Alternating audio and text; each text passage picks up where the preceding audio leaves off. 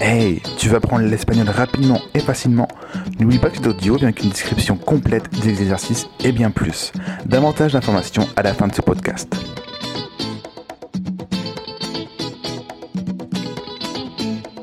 Diálogos en español, podcast número uno, la música. Hola a todos, bienvenido hoy día para nuestro primer podcast. Estoy con Lisette. ¿Cómo estás, Lisette? Hola Clement, ¿qué tal? Estoy súper bien y súper contenta de empezar este proyecto.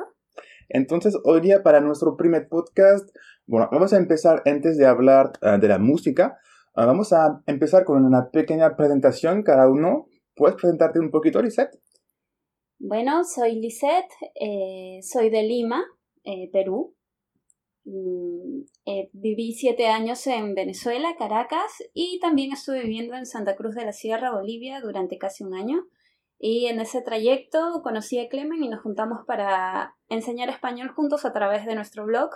Ahora estamos preparando los podcasts y pronto tendremos videos para hacer todo esto mucho más interactivo. Ya, yo me llamo Clemente, ah, he nacido en Francia, en la región de la Champaña, precisamente, donde se hace, por supuesto, ah, el brebaje conocido, ¿no? La, champaña. Ah, acá estamos viviendo en Lima, entonces, en la capital de Perú, donde estamos desarrollando este proyecto. Am, entonces, hoy ya quisimos hablar de la música para empezar en este primer podcast, porque simplemente nos gusta mucho escuchar cada día nuestros cantantes favoritos y descubrir nuevos géneros. Acá en Latinoamérica hay una diversidad de música increíble, entonces quisimos empezar con esto. Y bueno, y tú, Lisette, yo sé que estás un poco adicta a un género, vamos a ver esto en un momentito. Después de escucharnos, podrán seguir aprendiendo español con música. Vamos a dejar los enlaces de las canciones de las que hablaremos hoy. Les recomiendo igualmente eh, ver la letra. Es una manera simple y divertida para aprender y adquirir más vocabulario.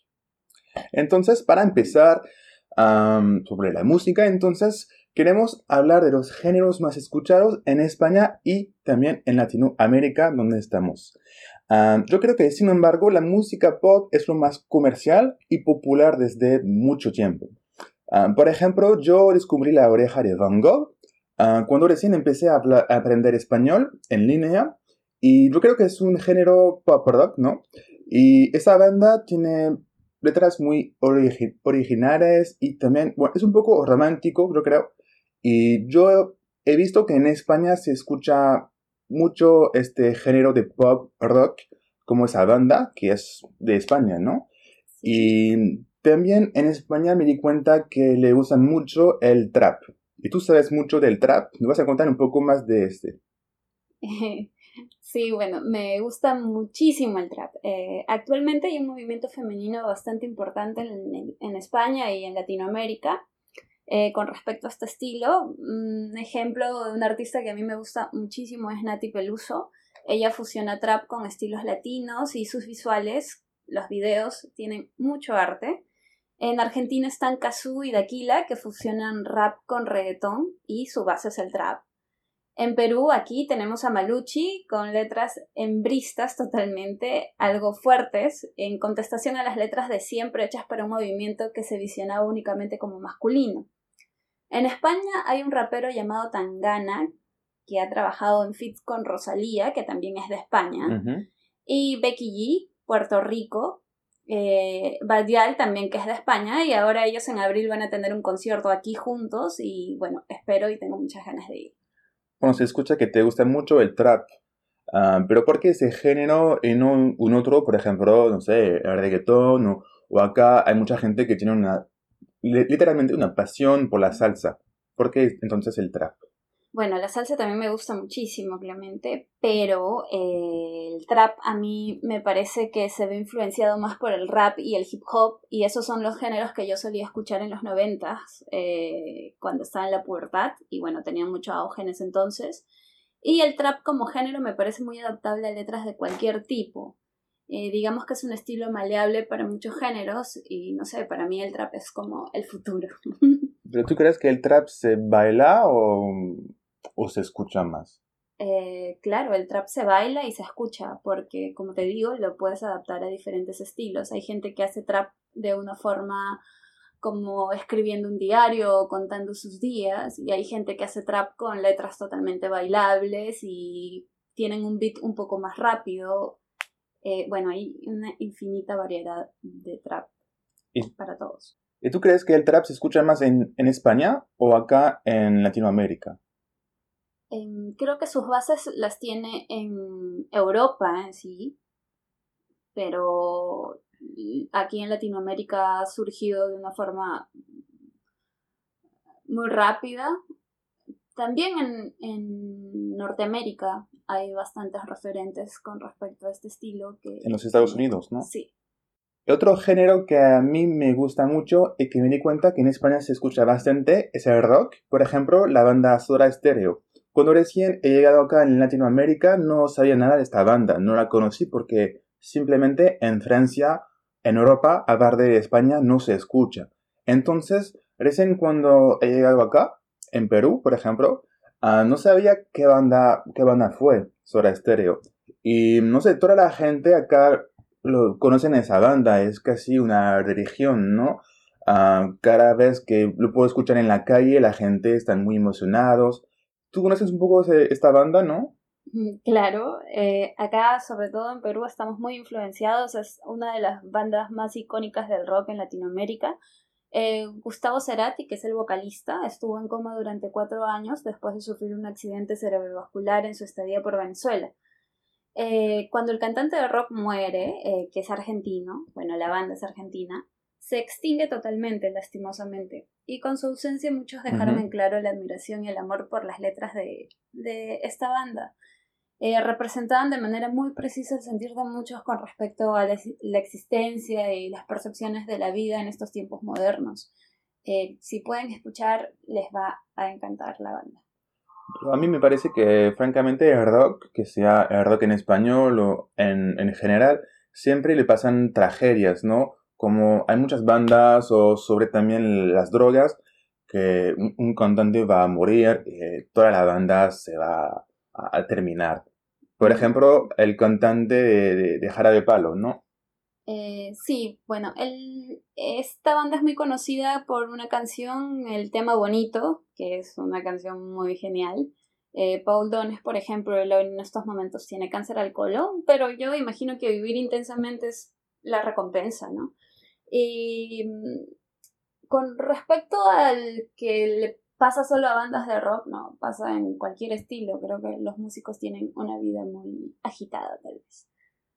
Y hay otro tema musical también que acá en Latinoamérica tiene mucha influencia, mucho más que en España, yo creo, es el reggaetón. No tiene nada que ver con el reggae, es que, bueno, si nunca han escuchado el reggaetón, yo estoy seguro que han escuchado del título, el famoso título Despacito, Ah, que yo no puedo escuchar más en mi vida porque fue demasiado mucho. Y bueno, aparte de este grupo, em, tú te acuerdas, es Luis Fonsi, ¿no? Yo creo que, que ha contado eh, Despacito. Sí, es el cantante Luis Fonsi. Y, y bueno, para mí hay un otro cantante que me gusta mucho más, que, porque Luis Fonsi, Despacito, es muy comercial, ¿no? bueno, podemos decir que es más un, que seas un músico que un artista, bueno, depende del punto de vista, ¿no? Eso es un, es un otro tema. Hay un cantante entonces que me gusta mucho, que me encanta por su letra y su filosofía, se llama René Pérez, y él viene del, del grupo KE13, seguro lo conoces. Ah, él viene de los Estados Unidos, pero es de origen puertorriqueña. Y yo hace unos días justamente ah, antes de escribir este podcast, entonces vi el documental que ha hecho sobre él mismo. Es que ha dejado su banda cuando estaba en su mejor momento, en la cima, podemos decir. Y de ahí ha creado el grupo Residente desde cero y ha hecho una prueba ADN para saber cuáles son sus antepasados. De ahí ha ido a estos países como China, Georgia, Armenia o en África, en Burkina Faso, y ha encontrado artistas y con ellos ha hecho un nuevo disco, entonces no solo de reggaetón, pero de la música de todo el mundo. Y les recomiendo de ver este documental. Dejo el video de YouTube que es muy interesante, aparte que pueden también practicar su español. ¿Tú qué piensas de esta banda, la primera KE13, y de ahorita entonces la, la banda un poco más ah, moderna, vamos a decir, uh, Residente? Bueno, a mí lo que es Residente Calle 13 me encanta, tiene una personalidad arrasadora en el escenario. Eh, ha dado conciertos gratis muy cerca de mi casa, porque como él dice, el arte debe ser para todos y accesible a todos. Eh, pero mi admiración musical es para su hermana también, Elena Cabra, que versiona boleros de una forma intensa. Ambos son artistas excepcionales. Ella es quien hace los coros en las canciones de Residente, y muchos no la conocen más allá de eso. Abajo les dejamos un video para que la puedan conocer. Ya, y bueno, hemos hablado del reggaetón, un poco también del, trap, y estamos acá en Lima, como hemos ah, dicho un poco más temprano.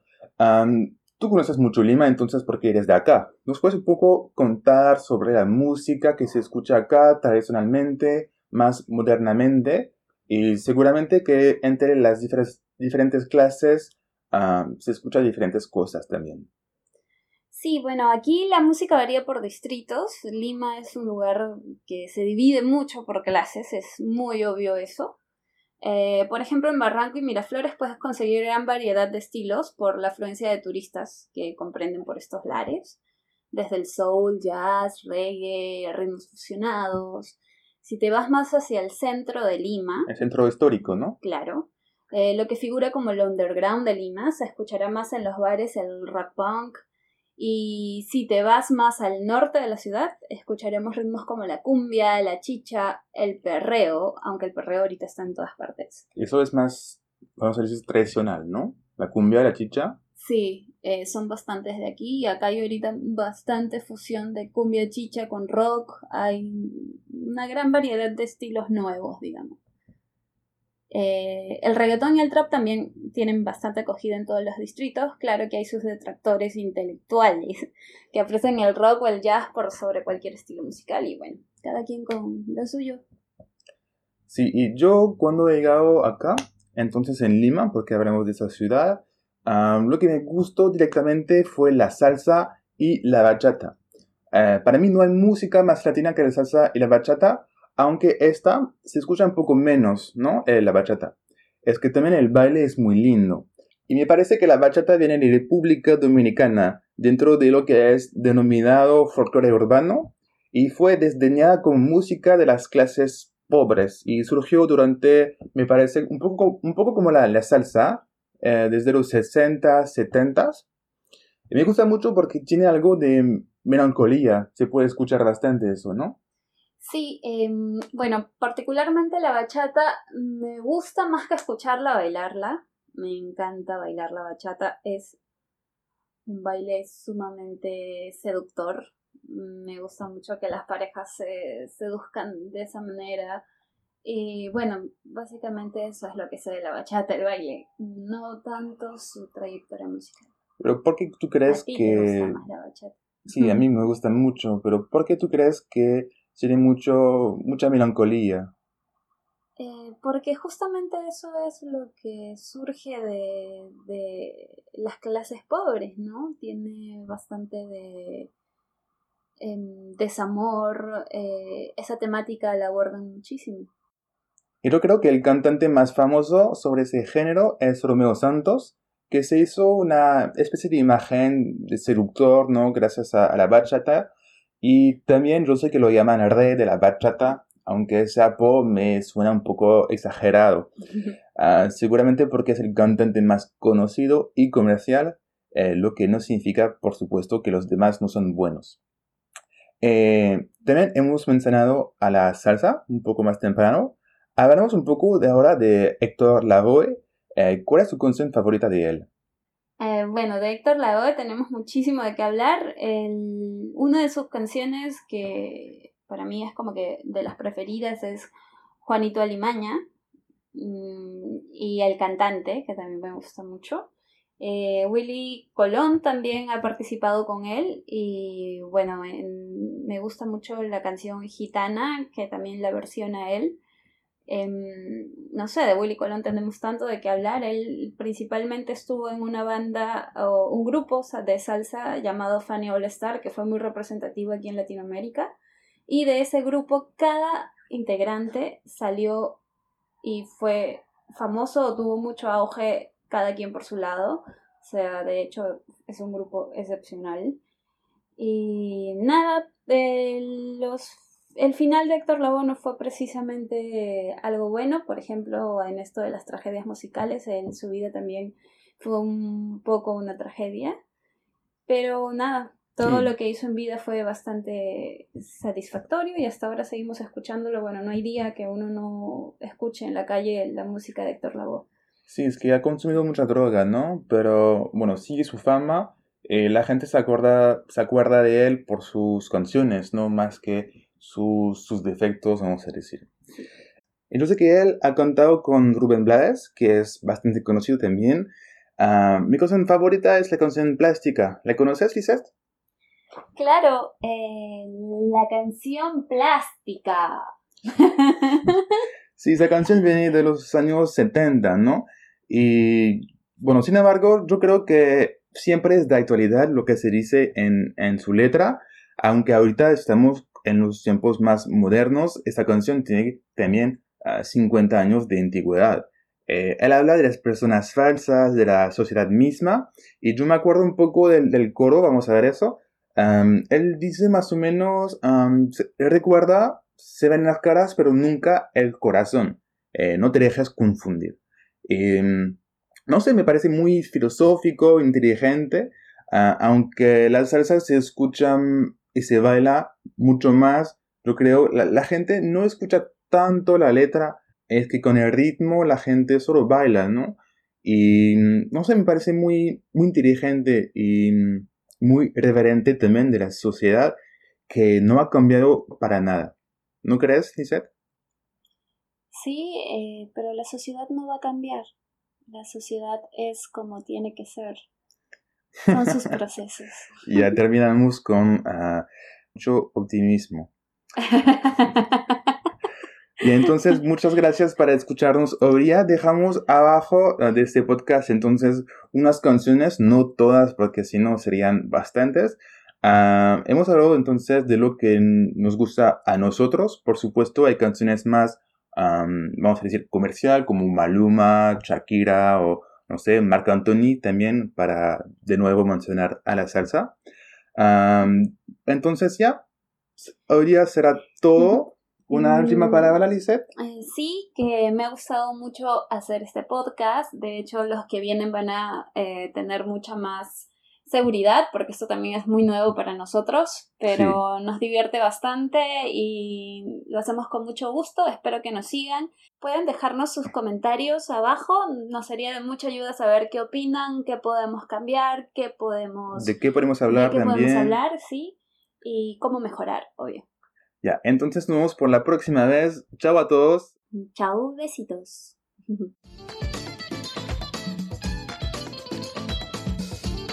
Oye amigo, ¿no has entendido todo lo que dijimos? ¿Tu n'as pas tout compris? Pas de problème, no es un problema. Nous avons créé pour toi les outils nécessaires afin de t'aider à apprendre de la manière la plus simple et naturelle tu auras accès à la transcription espagnole ainsi que la traduction en français afin de suivre pas à pas et à ton rythme ce que nous disons. Mais encore le vocabulaire clé, les expressions utiles en PDF et également des exercices pour pratiquer qui sont à ta disposition afin que tu puisses tirer le maximum de potentiel de chaque audio. Pour avoir accès à tout cela, clique sur l'image sous ce podcast ou visite notre site alloespagnol.fr, rubrique cours.